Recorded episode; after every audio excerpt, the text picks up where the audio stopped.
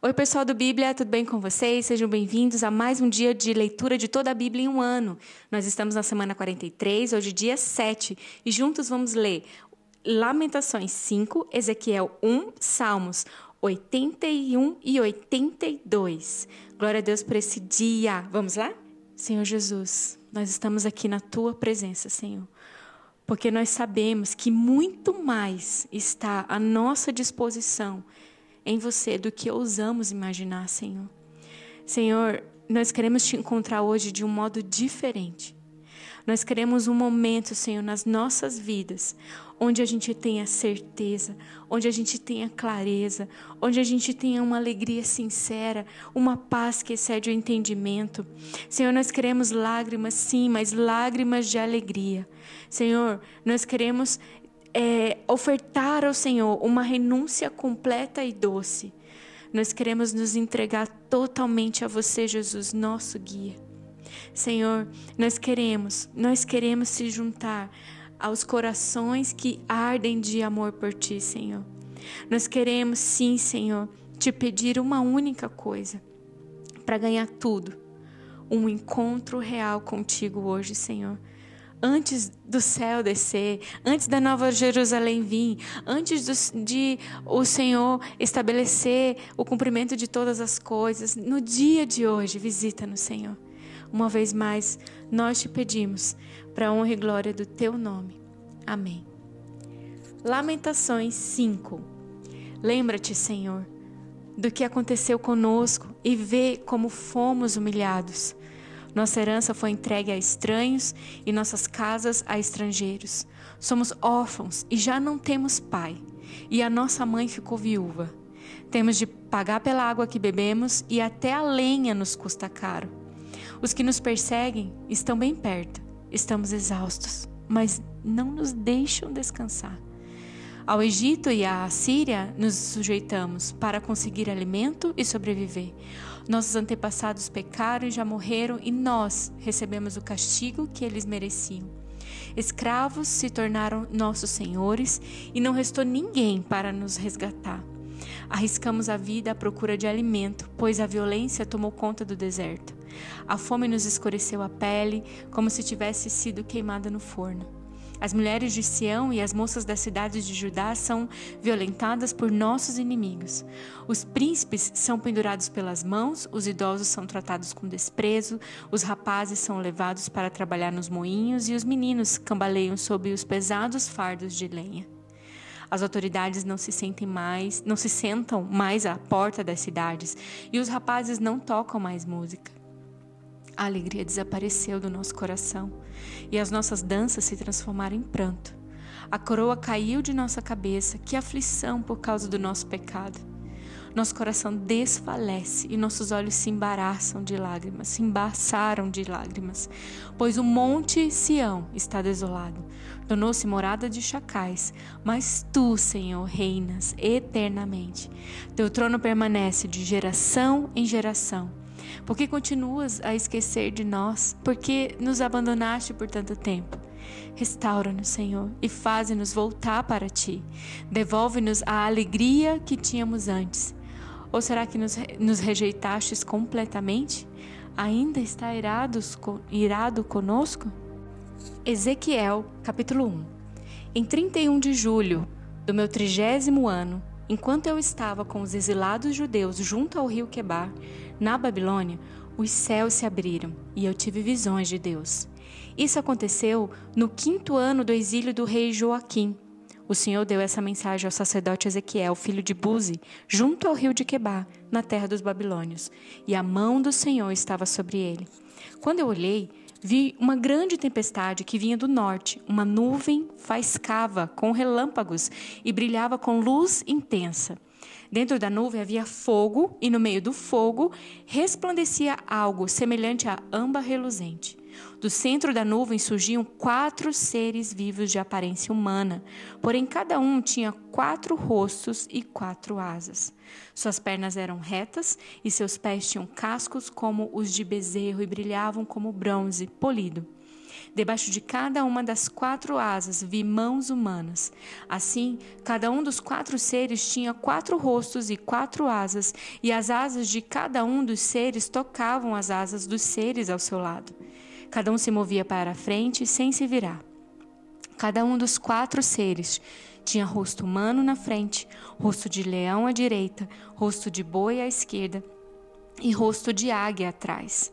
Cada um tinha dois pares de asas estendidas, como um par tocava as asas dos seres de cada lado e com outro par cobria o corpo.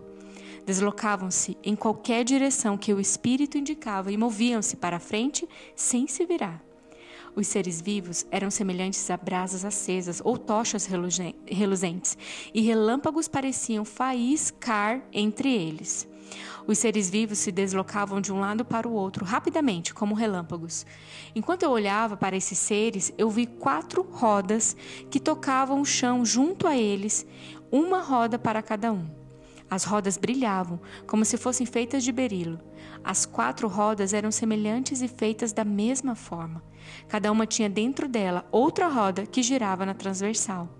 Os seres podiam se deslocar em qualquer uma das quatro direções sem se virar enquanto se moviam. Os aros das rodas eram altos e assustadores, cobertos de olhos em todo o redor. Quando os seres vivos se moviam, as rodas se moviam com eles. E quando eles voavam para cima, as rodas também subiam. O espírito dos seres vivos estavam nas rodas, e aonde quer que o espírito fosse, as rodas e os seres vivos o acompanhavam. Quando os seres se moviam, as rodas também se moviam. E quando os seres paravam, as rodas também paravam. Quando os seres voavam para cima, as rodas também subiam, pois o espírito dos seres vivos estava nas rodas. Acima deles, estendia-se uma superfície como o céu brilhante como cristal. Abaixo dessa superfície, as asas de cada ser vivo se estendiam de modo a tocar as asas dos outros, e as outras duas asas cobriram seu corpo. Quando voavam, o estrondo de suas asas soava para mim como as ondas do mar, quebrando na praia como a voz do Todo-Poderoso, ou como os gritos de um grande exército. Quando os seres pararam, abaixaram as asas. E enquanto estavam com as, as asas abaixadas, uma voz falou de além da superfície acima deles. Acima dessa superfície havia algo parecido como um trono de safira. E no trono, bem no alto, havia uma figura semelhante a um homem. Da cintura para cima tinha aparência de âmbar reluzente, que cintilava como o fogo, e da cintura para baixo parecia uma chama ardente que brilhava com o esplendor. Estava rodeado por um aro luminoso como o arco-íris que resplandece entre as nuvens no dia de chuva. Essa era a aparência da glória do Senhor para mim. E quando a vi, eu prostrei-me com o rosto no chão e ouvi a voz de alguém que falava comigo. Uou, pessoal, hein? Que visão! Que visão! Então, Ezequiel acabou de ver o céu aberto ali sobre ele, né? E esse ser diferente que ele tanto descreve com tantos detalhes, é uma descrição exata de um querubim, né? Os seres que guardam a santidade de Deus. E não sei se vocês lembram, a gente leu muito sobre Jeremias, né? E Jeremias, ele foi o último dos profetas em Jerusalém antes do exílio. E aí Jerusalém foi levada pela Babilônia, e então Deus levanta ali no meio do cativeiro Ezequiel, um jovem profeta entre os exilados da Babilônia. E Deus queria uma voz ali para alinhar o povo e, e lembrar a razão pela qual todas aquelas coisas estavam acontecendo com eles. Então, por 22 anos, Ezequiel, que tinha mais ou menos 25 anos, estava lidando ali com os cativos desanimados. Ezequiel e João, de Apocalipse, é, eles viram as mesmas coisas. Se você comparar os versículos, eles descrevem o trono de Deus da mesma forma. É, Ezequiel também, como Jeremias, ele não era só um profeta, ele era também um sacerdote. E Ezequiel, ele foi viveu na mesma época de Daniel e do próprio profeta Jeremias. Então Jeremias, ele permaneceu em Jerusalém, com quem ficou por lá. Ezequiel viveu com os exilados e Daniel, ele viveu lá na corte com os governantes da Babilônia. Então Ezequiel era um cativo dando assistência aos cativos. Salmos 81. Cantem louvores a Deus, nossa força. Aclamem ao Deus de Jacó. Cantem, façam soar o tamborim, a doce lira e a harpa Toquem a trombeta na lua nova e na lua cheia, para convocar a nossa festa, pois assim exigem os estatutos de Israel. Esse é o decreto do Deus de Jacó. Ele o ordenou como lei para Israel quando atacou o Egito para nos libertar. Ouvi uma voz desconhecida dizer: Agora removerei o peso de seus ombros e libertarei suas mãos das tarefas pesadas. Vocês clamaram a mim e em sua aflição eu os salvei. Da nuvem de tempestade lhes respondi e pus vocês à prova quando não havia água em Meribá. Ó oh, meu povo, ouça minhas advertências. Quem dera você me escutasse, ó Israel. Jamais tenham em seu, tenham em seu meio outros deuses. Não se curve diante de deuses estrangeiros, pois fui eu, o Senhor, seu Deus, que os tirei da terra do Egito. Abra bem a boca e a encherei de coisas boas. Meu povo, no entanto, não quis ouvir. Israel não me obedeceu. Por isso, deixei que seguissem seus desejos teimosos e vivessem de acordo com as suas próprias ideias. Ah, se meu povo me escutasse, quem dera Israel andasse em meus caminhos. Então eu derrotaria os seus inimigos sem demora e minhas mãos cairiam sobre os seus adversários. Os que odeiam o Senhor se encolheriam diante dele, condenados para sempre. Vocês, porém, eu alimentaria com trigo da melhor qualidade e os saciaria com mel silvestre tirada da rocha. Salmo 82. Deus preside a Assembleia dos céus. No meio dos seres celestiais, anuncia o seu julgamento. Até quando tomarão decisões injustas que favorecem a causa dos perversos? Façam justiça ao pobre e ao órfão. Defendam os direitos do oprimido e do desamparado. Livrem o povo, o pobre e o necessitado. Libertem-nos das garras dos perversos.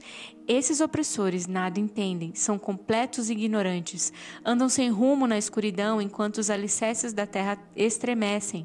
Eu digo: vocês são deuses, são todos filhos do Altíssimo, morrerão, porém, como simples mortais e cairão como qualquer governante. Levanta-te, ó Deus, e julga a terra, pois todas as nações te pertencem.